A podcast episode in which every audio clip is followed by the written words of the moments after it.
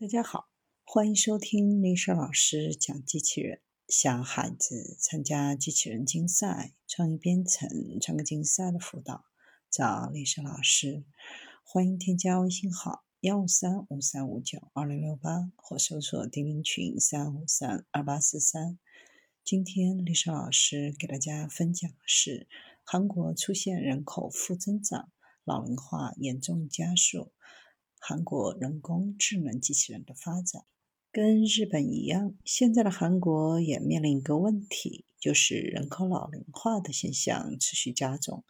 截至二零二零年年底，韩国登记人口数为五千一百八十二点九万人，同比上年减少了两万余人。其中，二零二零年韩国新出生人口约为二十七万余人，同期死亡人口数为三十万余人，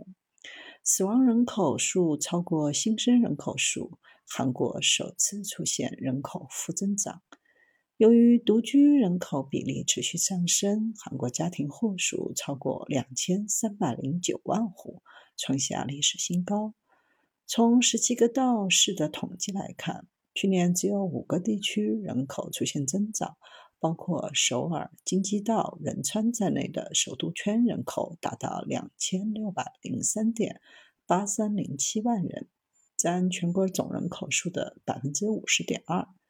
单人家庭增多，去年韩国单人家庭首次超过九百万，同比增长百分之六点七七。